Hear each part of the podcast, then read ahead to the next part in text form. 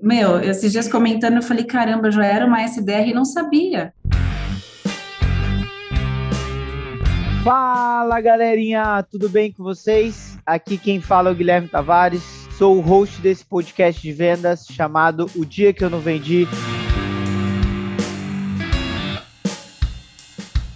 Podcast que tem a missão e o propósito de falar daqueles dias tretas de venda, os dias que a gente não marca reunião, os dias que a gente não assina contrato e infelizmente a gente não bate meta. Para isso, vou trazer pessoas maravilhosas que já experimentaram e viveram todas essas situações e o que elas aprenderam com isso e como elas passaram por esse momento tão difícil na carreira delas, tá bom?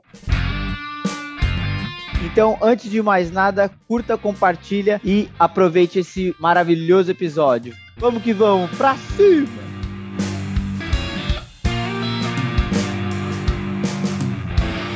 Fala, meu povo! Hoje é sexta-feira e estou gravando mais um episódio com essas mulheres brabíssimas, fantásticas. Eu estou cada vez mais impactado com esses episódios, porque tem sido fantástico conhecê-las, ouvir as histórias dessas mulheres fantásticas. E, assim, muito obrigado a vocês, né, que indicaram para mim é, lá no post que eu fiz e mano, estouraram e hoje estou com mais uma delas. E assim, por favor, deem o seu like, dê seu, né, sua estrelinha no podcast, compartilhe com os amiguinhos, com as amiguinhas, por favor. Vamos chegar em mais gente, que o podcast é feito para pessoas boas, do bem, então a gente vai cada vez mais aumentando. E agora com vocês, meus queridos e minhas queridas, Janaína Simões, por favor, se apresenta para essa audiência maravilhosa. Fala, Gui, obrigada pela oportunidade, muito bom estar aqui. É, obrigada pelo convite. Então, falando um pouquinho da Jana, eu sou a Janaína Simões, conhecida como Jana, mãe de três e um dog, então mãe de quatro, né, Gui?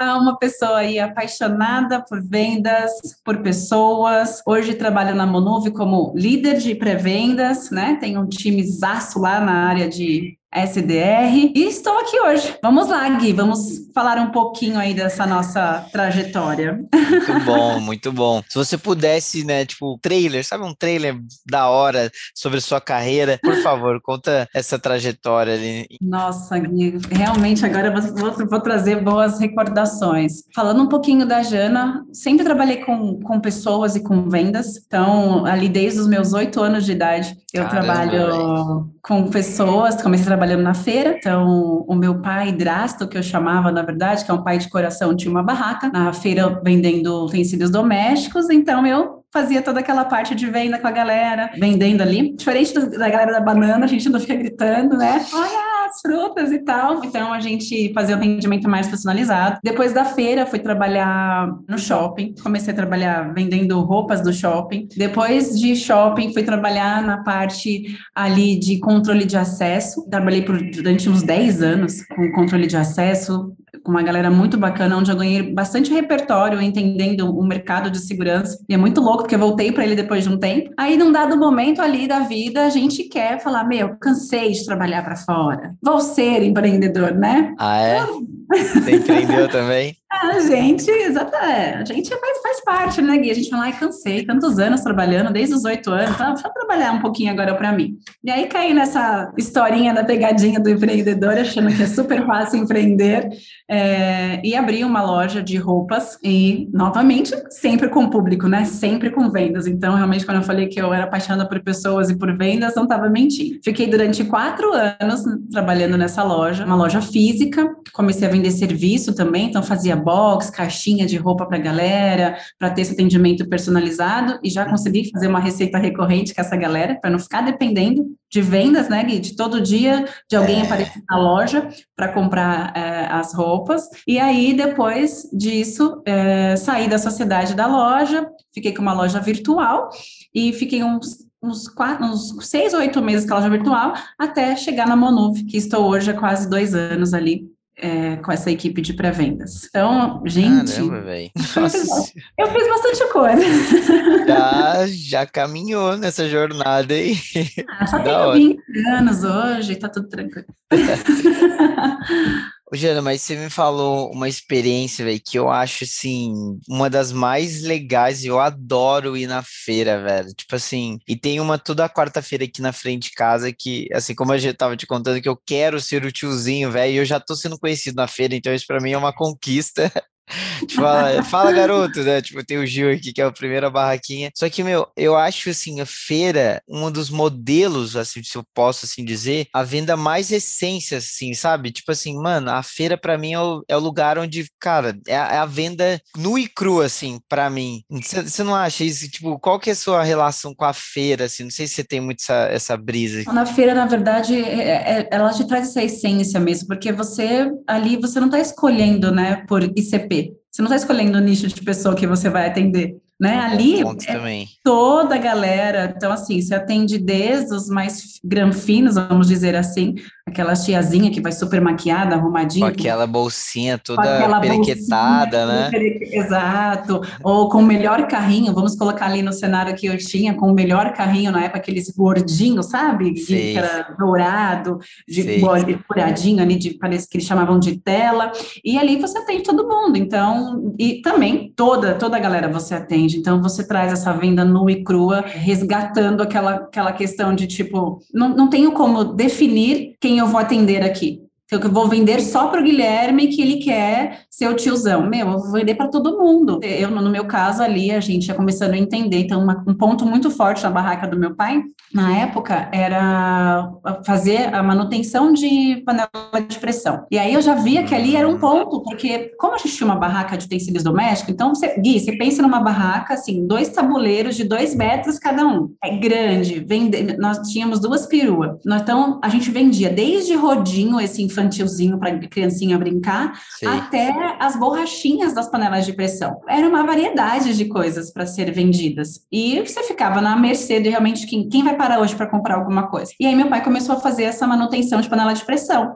Uhum. E outro ponto que meu pai fazia era vender ali liquidificador, copo de liquidificador. E aí eu via, falava pro meu pai, falei, pai, faz uns cartãozinhos, vamos começar a divulgar essa, essa manutenção que você faz. Porque as vendas já estavam começando a ficar meio capengas ali, né? Não era todo mundo que vinha que comprava um, um carrinho, que comprava dois, três metros de, de tapete, comprava uma capa. E aí meu pai começou a, a crescer nessa parte de fazer manutenção ali das, das panelas e tal. E aí, até hoje, meu pai tem a barraca de feira aqui, e o que mais dá lucro para ele, de fato, é a manutenção. Hora, hoje diminuiu, a gente tem só, ele tem, como ele está sozinho hoje, hoje né, não estou mais em São Paulo, cada filho foi seguir o seu caminho, uhum. ele tem ali algumas feiras específicas que faz, mas todo mundo conhece ele como Paulinho, ali da, de utensílios domésticos e o que mais dá dinheiro para ele hoje é fazer manutenção de panela de pressão, comprar um copo diferenciado para o liquidificador e tal.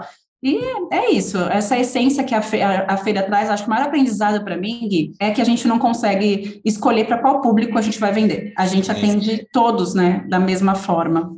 Isso, isso é bem legal mesmo e faz muito sentido, Diana. E até uma outra coisa que eu acho muito legal, assim, até conversando com, com o dono da barraca ali, o Gil, né? Tipo, tem um outro lugar que ele vai, que é basicamente a mesma galera, só que vai indo feira cada dia, né? Então eles fazem de terça a domingo, se eu não me engano. E aí, segundo eles folgam, né? Daí tem um outro lugar que é uma rua mais estreita. Então ele falou, puta, cara, lá é foda porque, tipo, não dá para eu levar todas as minhas frutas. Então tem que ser, sabe, só a fruta mais qualificada ali e ele tem que escolher muito bem qual é a fruta que ele vai colocar, porque, sei lá, agora tá meio frio, então é época de fundir, vamos dizer assim. Então tem que colocar o, o, né, o morango, essas outras frutas. Então, velho, é uma mente muito doida. E, e, sem tirar a negociação ali que você faz também. Por isso que a gente vê lá 3 por 5, 3 por 10, porque a galera fala assim: ah, eu vou na feira, ah, não, eu vou na xepa, eu vou meio-dia ali, que é o horário que eu pego, né? Tem essa. E o bacana da feira, então, assim, todos todos os feirantes de fato trabalham de terça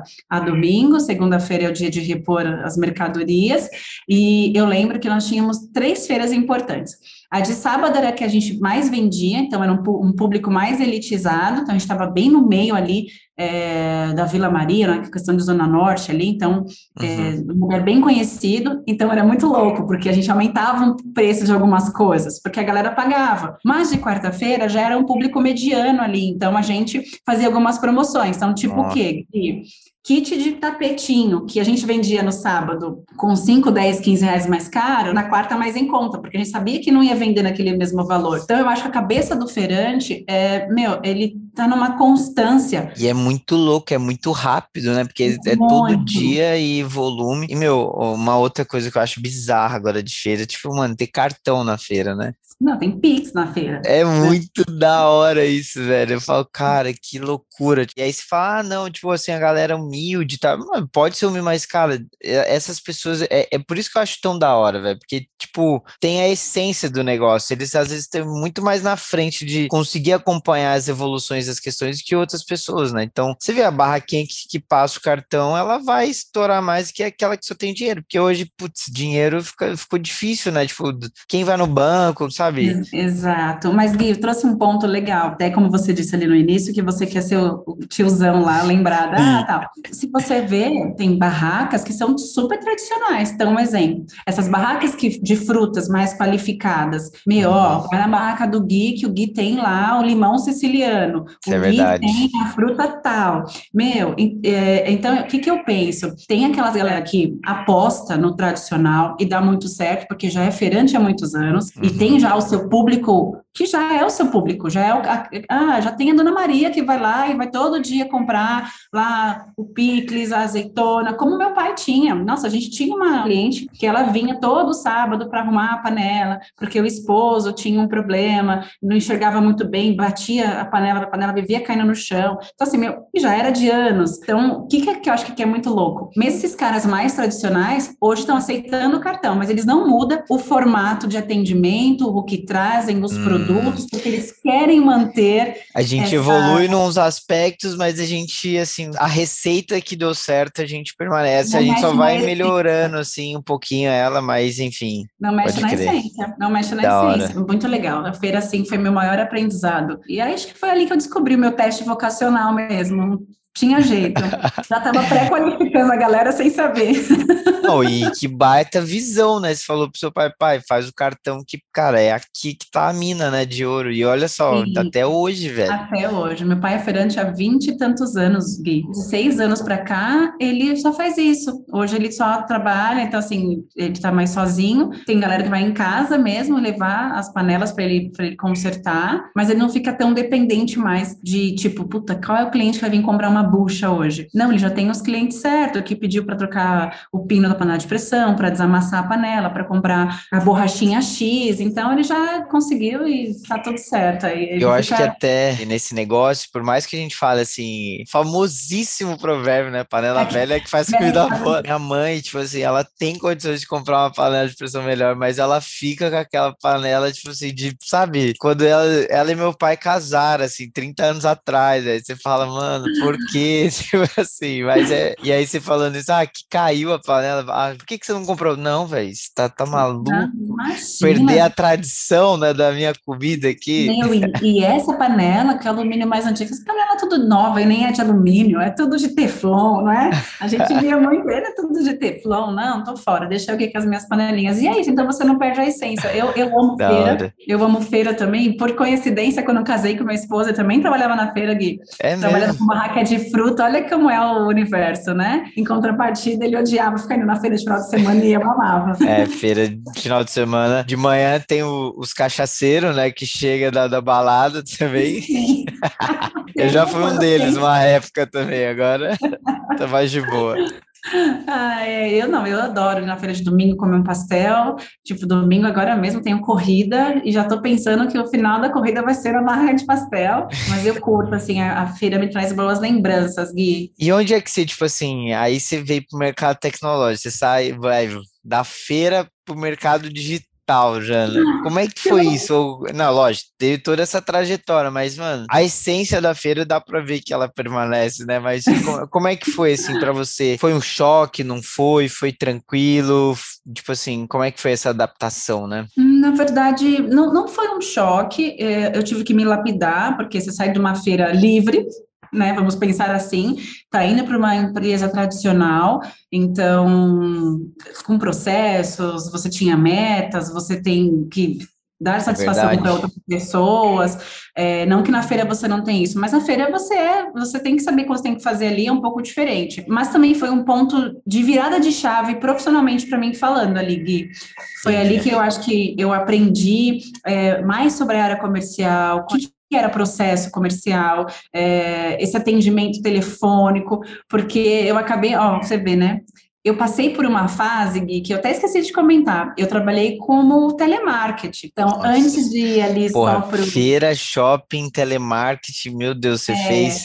Tem gente que só vai pelo telemarketing, depois já vai... Você fez todo o estágio, você foi pós-doc em vendas. Muito louco, né? Ó, eu fiz telemarketing, vendia jornal, e aí o gerente do telemarketing que me, que me levou para a tecnologia, me levou para uma empresa que vendia controle de acesso facial e tal, então para mim era um universo novo, eu falava, gente, eu estou no futuro, né, porque a gente só vê essas coisas na China, eu falei, gente, que coisa maravilhosa, mas é muito legal, porque você já tem aquele tino comercial, então quem vinha do telemarketing não tinha problema de ficar no telefone, de ligar, de falar o tempo inteiro, então foi, foi uma virada de chave que eu fiquei mais profissional, eu, eu, eu digo assim, né, a galera não via telemarketing como profissionalismo, Via como uhum. qualquer tipo de serviço para a galera que está saindo do.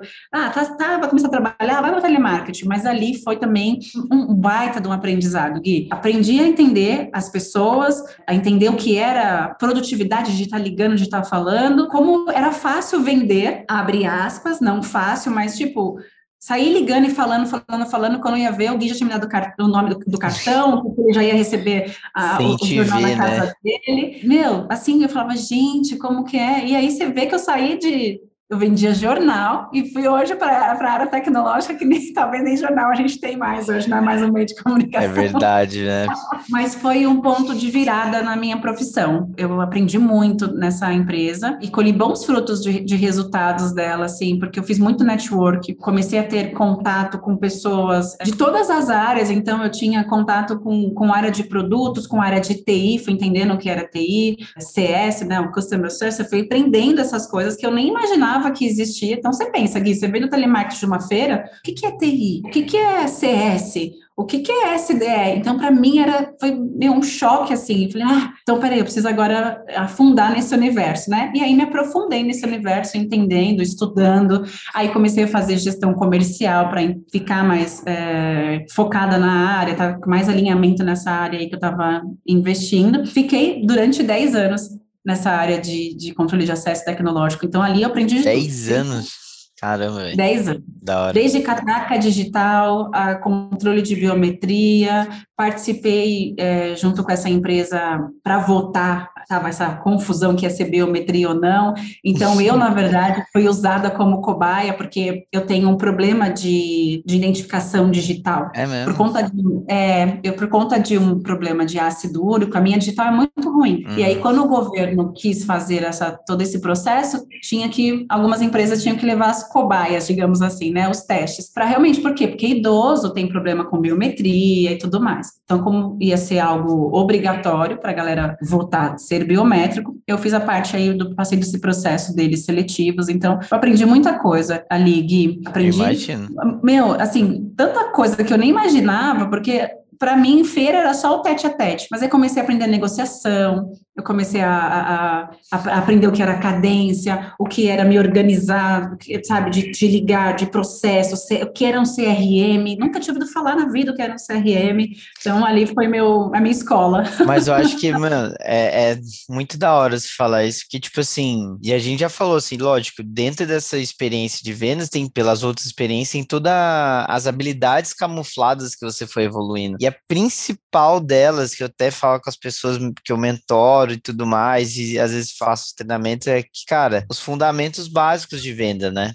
Então você saber ouvir, você saber, tipo, sorriso na voz. Cara, sorriso na voz não. É, você pode treinar muito, mas é muito questão natural também, tá ligado? Tipo assim, lógico que quanto mais você treina, você vai conseguir fazer. Mas se você já tem uma aptidão natural para isso, é muito mais fácil. Muito e aí depois, é tipo como se você fizesse uma escolinha de vendas e depois fosse, tipo, sabe, agora vai para graduação. É aí você pegar a teoria, ver na prática e, tipo assim, aí você vai refinando o que você já uhum. tem de, de essência, que é a venda mesmo ali, né? Sim, exatamente. Você vai só lapidando esses pontos que você já tinha realmente camuflado, que você nem.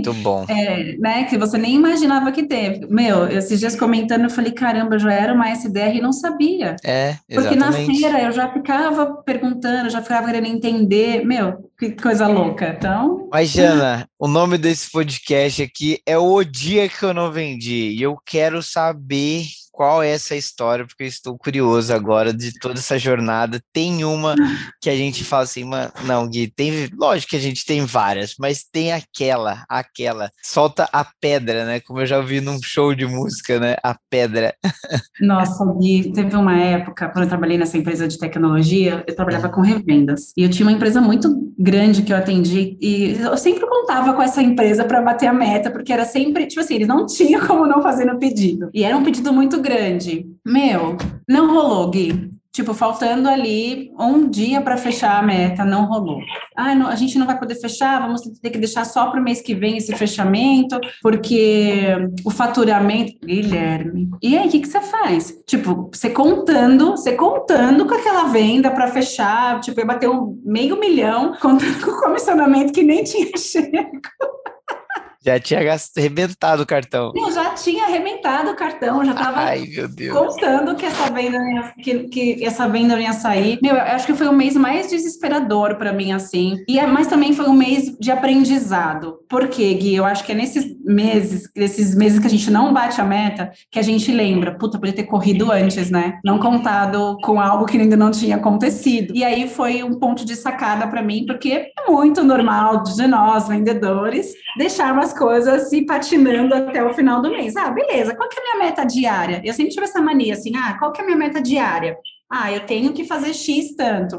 Ah, então uhum. tudo bem. Aí chegava no, no, no, início do mês, eu dava uma corridinha. Na, aí na primeira quinzena eu queria ficar legal. Via que tava legal, Gui? Falava, ah, não, tá tranquilo. Dava aquela desacelerada, guardava os negócios no bolso. O dia que eu não vendi foi quando eu aprendi que, meu, vai com tudo, faz a mais, não deixa para correr no final da meta. Tem que ter essa constância. E quanto mais fizer, melhor. O mês que seguinte é outro mês, é novidade, é, é, é outro planejamento, mas foi ali a minha maior aprendizado, porque ali foi quando eu chorei e a mamãe não viu.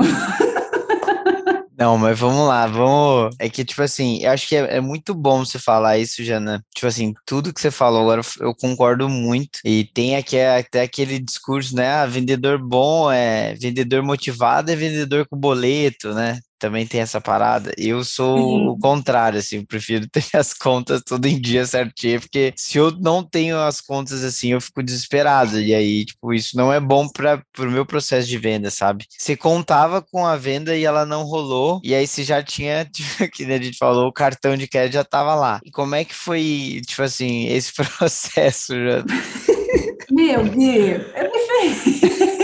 Nossa, velho. Não, real, eu conto. Porque assim, pensa, todo mês essa empresa fazia esse pedido. E eu já contava com esse, com esse comissionamento. Então, eu fiz dívidas contando com essa grana. Ele é real, eu fiz dívida contando com a grana e a grana Nossa não veio. Nossa senhora, velho. Tipo, aí no mês seguinte, o que aconteceu? Beleza, eu iniciei o mês, essa venda veio? Ela veio, Gui, mas eu, foi o meu maior aprendizado, porque naquele mês, então, exemplo, eu vendia para as revendas e eu bati uma meta de 500k por mês, então consegui vender meio milhão, e essa empresa era muito forte para chegar nesse número eu comecei a fazer o dobro, porque eu não comecei a contar mais com essa empresa. Então eu Nossa, me estruturei para fazer um K todo, sabe, um milhão todo, todo, todo mês. E aí trabalhei dobrado, Gui, trabalhei dobrado, fiz cadência, comecei a fazer prospecção. Meu, fui aprendendo na marra que eu não ia mais depender deles para esse fechamento, porque eu falei, meu, e porque eu já tinha contas, eu tinha feito contas realmente contando que, ah, não. Então pensei, ah, quatro, cinco meses que já veio nessa pegada,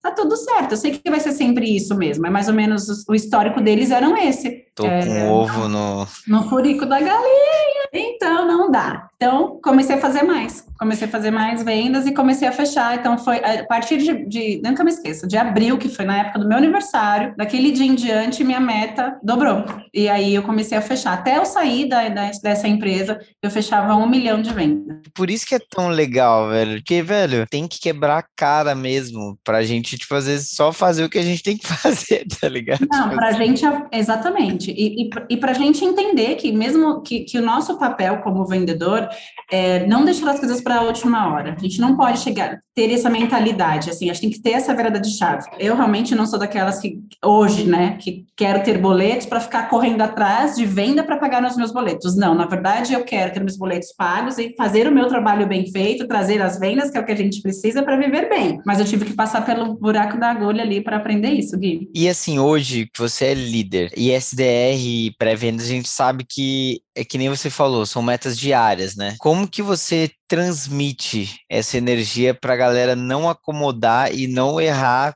tipo assim, para falar, gente, ó, pelo amor de Deus, não vamos deixar para o último dia, não vamos contar, sabe, com aquela conta. Não, mas Jana tá aqui tá assinar tudo certo e sabe como é que você transmite isso para sua equipe para não para eles não correrem o risco né disso acontecer? Contando a experiência já é muito legal que a gente tenta mostrar essa experiência para eles essa vivência do que a gente já passou mas eu acho que isso é construído no dia a dia com a galera né? Então assim porque na área de pré-vendas a gente tem ali que entregar os agendamentos. Então o que que eu tento passar muito para eles? Como que é as nossas metas diárias? Onde você quer chegar por conta do nosso acelerador colaborador. Ah, Jana, esse mês aqui eu quero chegar em X% de comissão. Então a gente vem junto, trabalhando, construindo essa meta para que não fuja diariamente da mão deles o número que eles precisam entregar. E com isso, o que, que eu vou fazendo, Gui? Eu vou acompanhando as ligações, ligações efetivas, não efetivas, acompanhando a produtividade deles. Por quê? Muito louco, porque por conta da, da minha história na Monuvem, é, a gente super entendeu que esse processo realmente que a gente criou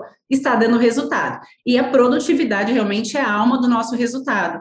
Sim. E como que eu valido isso, Gui? Realmente olhando as métricas diárias. Então, por que, que eu olho as ligações efetivas e as não efetivas? Para ter, na verdade, uma noção é, do que está sendo realmente o dia do meu liderado, né? Como uhum. que foi o, o, dia dele? Ele conseguiu ter boas ligações efetivas? Se ele não teve boas ligações efetivas, que, o que aconteceu? Será que foi o lead? Que a gente teve muitas tentativas e o lead não foi um bom lead, então a gente consegue analisar se foi essa questão. Ah, não, ele até conseguiu falar, mas é, não conseguiu agendar. Então, será que é um ajuste de, de pitch? Aí a gente puxa as ligações, faz uma ouvidoria para entender se realmente são as ligações e ajudar a ajustar o pitch. E aí, não, não, não foi o pitch. Então, a gente tenta entender se é a gestão de tempo tempo, quais são os ofensores de tempo que esse meu liderado está tendo para que ele consiga ter uma boa produtividade. Estando no home office, isso é, é realmente bem desafiador, desafiador né? né? Sim. Mas a gente, a gente construiu assim e tem dado muito certo. Então. Como são metas que, tipo assim, diariamente você precisa entregar, por exemplo, um dia, sei lá, perdeu o ônibus, chegou atrasado no trampo. Cara, isso já te impactou emocionalmente para você fazer com a mesma energia, né? Que nem no meu caso, meu time perdeu, eu fico puto. Então, tipo assim, sabe, às vezes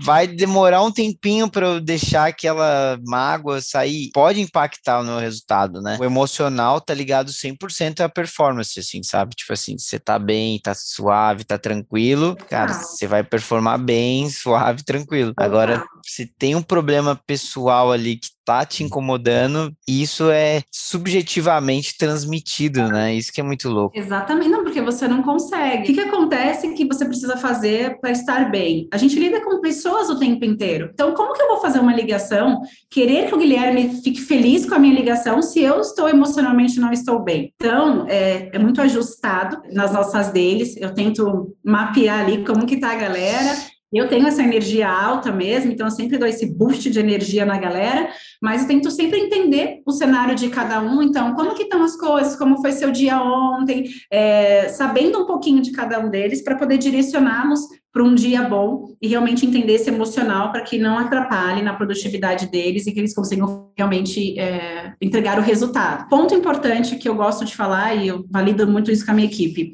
pessoas precisam de pessoas, Gui. Então, eu entendo que a minha galera está no home office, tem família, é desafiador também, tanto quanto é para mim. E aí eu vou ajustando conforme o dia deles para que eles consigam entregar o resultado. Então, o que, que acontece no nosso, na nossa área? É um ponto de atenção. Principalmente no home office, eu tento direcionar a galera nessa gestão de ofensor de tempo, porque a gente tem ali as nossas ferramentas de trabalho. Então, é as uhum. ligações, é o WhatsApp. E o WhatsApp, a gente sabe uhum. que é um puta ofensor de tempo, né? Se a gente não tomar cuidado de como a gente vai fazer a gestão dessa ferramenta. Então, eu sempre oriento, Gui. Olhando as métricas, eu consigo entender, mapear e entender se você está ficando mais tempo dentro do WhatsApp, respondendo a galera mais tempo, para te ajudar que o seu dia seja produtivo, que você não perca tanto tempo no WhatsApp para dar um retorno para os leads, para os clientes, enfim. Então, é, essa gestão que a gente faz de produtividade de tempo, ela é muito importante para direcionar ali o. É fundamental, né? Para onde ela tem que ir, como tem que ir para não perder esse tempo.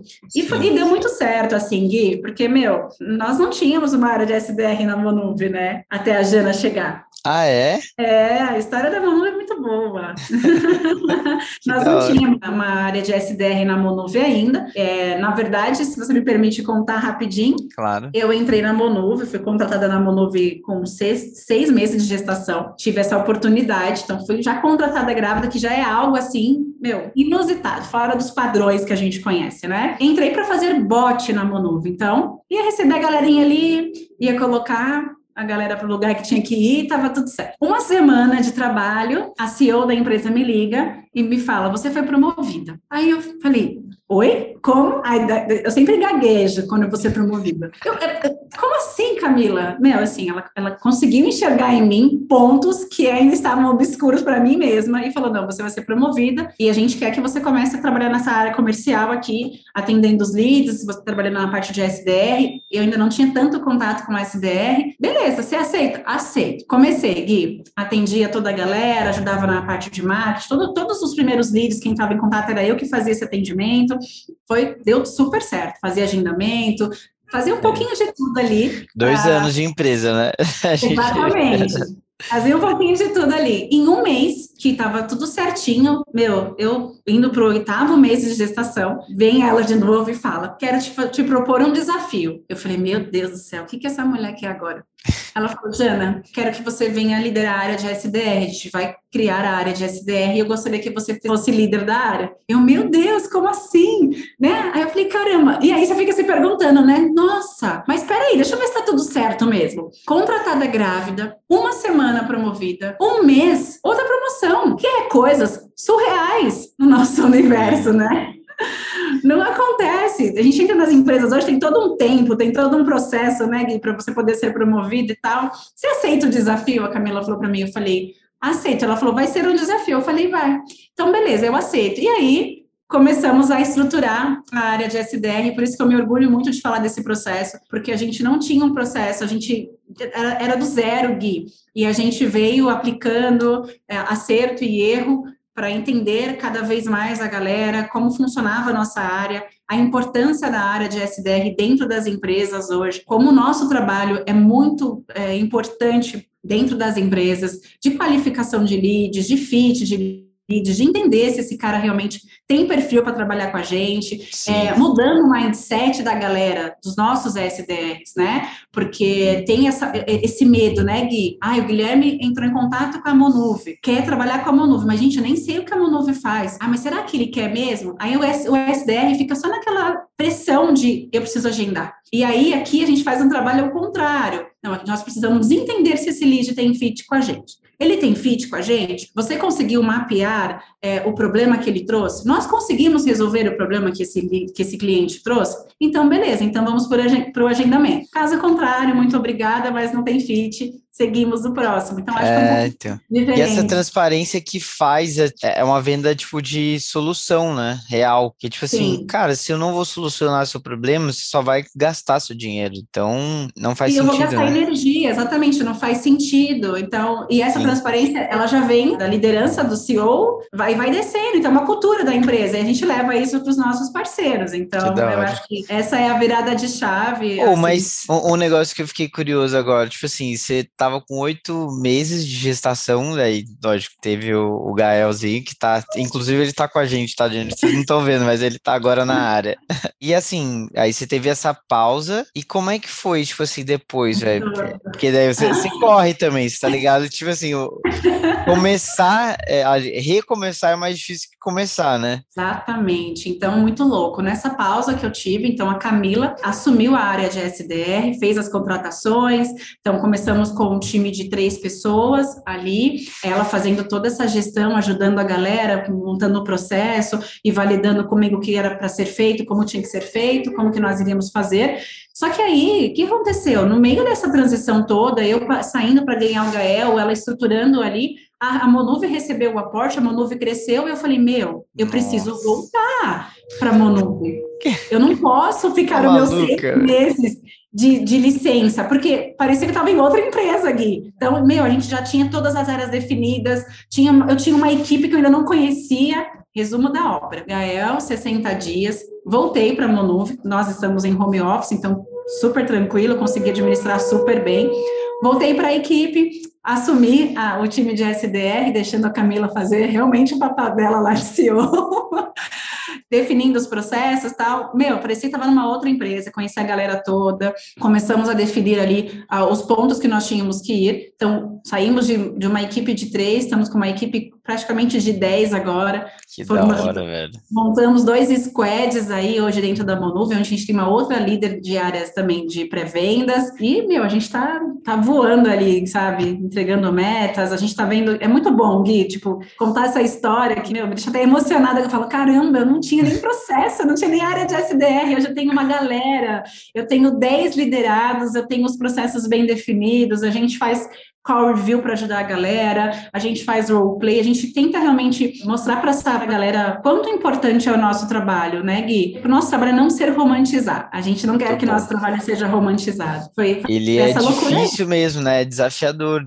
Eu fui SDR por três meses, assim. Foi até um curto período, né? Tem gente que é bem mais, assim. São as categorias de base, né? Que eu gosto de esporte, então, tipo, meu, é ali onde você, você rala mesmo. Tipo, é repetitivo, mas meu, ao mesmo tempo que é repetitivo, você consegue, tipo, aplicar muito o que você aprende, né? Você ganha um Sim. repertório, porque é o que eu falo, que a galera aqui na Monuve, nós somos a comissão de frente. Cartão, né? Cartão de, nós somos visita. o cartão de visita, nós somos a comissão de frente. Se eu comecei a assistir o desfile não gostei, meu, obrigada, não importa que qualquer o que seja, eu não vou assistir. É um ótimo exemplo, gostei desse também. É, nós somos ali a comissão de frente da Monuve. A gente ganha tanto repertório, porque, Gui, a gente pega tantos clientes diferentes, mesmo mesmo que a gente tenha muito bem definido nossa, a nossa persona, o nosso ICP ali, mas a gente pega pessoas tão diferentes, em momentos de vidas tão diferentes, que você Sim. vai ganhando um repertório. Então, assim, você melhora as suas técnicas de venda, você melhora a sua escuta ativa, você realmente melhora a sua base. Você vai crescendo, você vai evoluindo como SDR, né? Então, se lá no início sua escutativa era zero, Gui, você começa a perceber que, nossa, não, faz, meu, meu eu tenho que ouvir. Se eu conseguir ouvir qual que é o, qual que é o problema que o Gui me trouxe, eu já sei que aqui eu vou ganhar 50%. E aí você vai fazendo, aprendendo a fazer as perguntas certas, vai aprendendo a falar da solução no momento certo. Então, eu, eu amo a minha área, eu amo ser SDR, eu amo ser líder de SDR, eu faço com paixão, porque eu amo vendas, e eu acho que ser SDR deveria ser para todos os vendedores, porque você passar por esse funil, você vai ser de fato um closer muito melhor, um CS muito melhor, executivo e tudo mais. Não pula etapa, né? Eu acho que assim, até mesmo um processo da RD, né? O Danilo que tipo trabalhava com a gente na Kenobi, ele falou, tipo, todo mundo que entrava na RD ficava um mês de SDR. Então, tipo assim, para você sentir na prática, ter a vivência ali, assim, ter até a vivência do CRM também, né, que é muito importante, você aprender a se gerir ele e tudo mais, você conhecer o público com quem você vai falar, tipo assim, você conhecer um pouco mais da sua solução também, dos desafios que você resolve, então assim, é, é uma experiência, tipo, realmente que, sem contar a volumetria volumetria que você faz isso, né? Tipo, em vendas, por mais que você faça muita, por exemplo, diagnóstico, sei lá, você fez 40 diagnósticos, só que, tipo assim, mano, você tem que dar andamento no funil, né? Exato. Não vai dar para fazer, tipo assim, sempre só isso. Agora, ligar, você consegue ligar umas 80, 100 vezes por dia. Exatamente. Então... E uma coisa bacana que eu acho que é internalizar isso, né? Então, o que a gente faz aqui? Aprende sobre cultura, sobre a missão, mas a galera faz um job, um job rotation aqui, que é o quê, Gui? Ela passa por todas as áreas principais. Então, a galera vem, fica na área de SDR,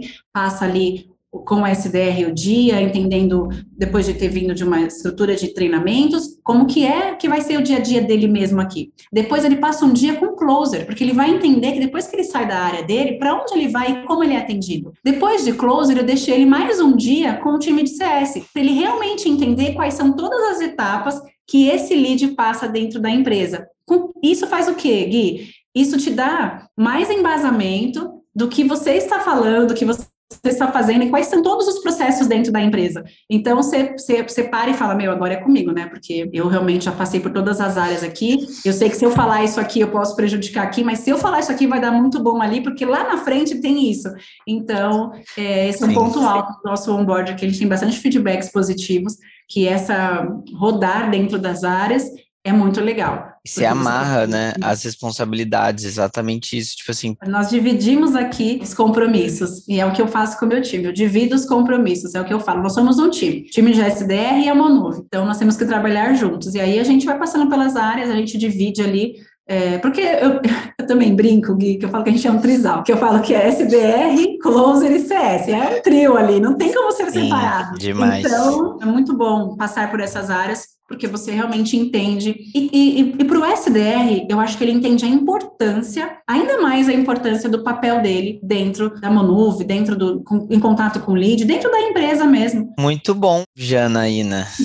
Foi fantástica essa conversa. Como é que a galera te encontra nas redes para você que é uma líder de pré-vendas, mas que já tem uma baita bagagem, com certeza vai se tornar aí uma head de pré-vendas ou uma head de vendas aí no futuro, exemplar de muito sucesso. Como é que a galera te encontra? Nossa, Gui, bom, é aquela pessoa super on no LinkedIn.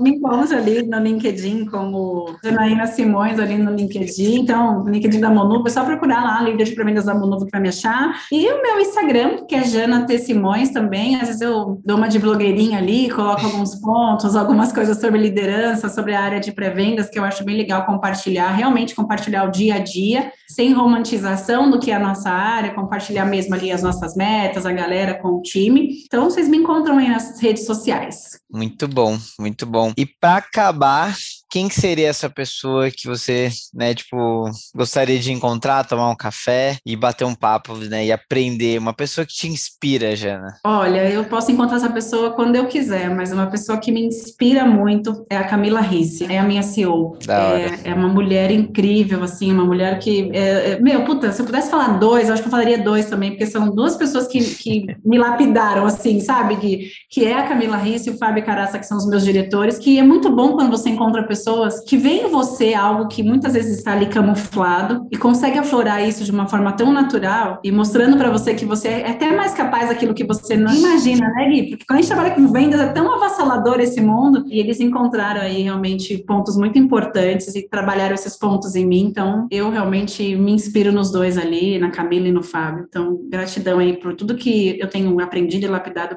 para eles. Pegando um pouquinho da minha experiência, porque vendas está no DNA, não tem como, mas encontrar encontrar pessoas, bons líderes que te lapidam, eu acho que todo mundo deveria encontrar, Gui. Concordo. Todo mundo deveria ter essa sorte, né? Eu tive muita, muita sorte de encontrá-los, como tive sorte de encontrar outras pessoas que não fizeram tão bem, mas que eu também agradeço na minha jornada, porque se eu sou o que eu sou hoje, eu acho que eu me tornei por conta disso, dos tombos e dos tropeços, a gente cresce, né? Sim. E sorte dos seus liderados e lideradas também, né? Tamo junto no valendo, Gui. Eu falo isso muito pro meu time. Tamo junto no valendo. É isso, eu tô, tô aqui para evoluir as pessoas, porque pessoas precisam de pessoas. Foda demais. Jana, muito obrigado pelo seu tempo, pela conversa. Foi maravilhoso. Aprendi demais hoje. E é isso, eu falei para você que ia ser tranquilo, leve, divertida e foi. Ai, Gui, eu que agradeço. Foi muito, muito, muito bom mesmo. Agradeço pela oportunidade. Muito bom aprender com você também, te acompanhar, ver essa sua evolução. Nada acontece por acaso, então meu sentimento de hoje é gratidão. Gratidão, gratidão, gratidão. Tamo junto. Valeu, galera. Mais um episódio com uma mulher fantástica aí e até a próxima. Para você que ouviu o episódio até aqui, meu muito obrigado e para não perder nada, siga nossas redes no LinkedIn, Instagram, YouTube, O Dia que eu não vendi e até a próxima. Valeu!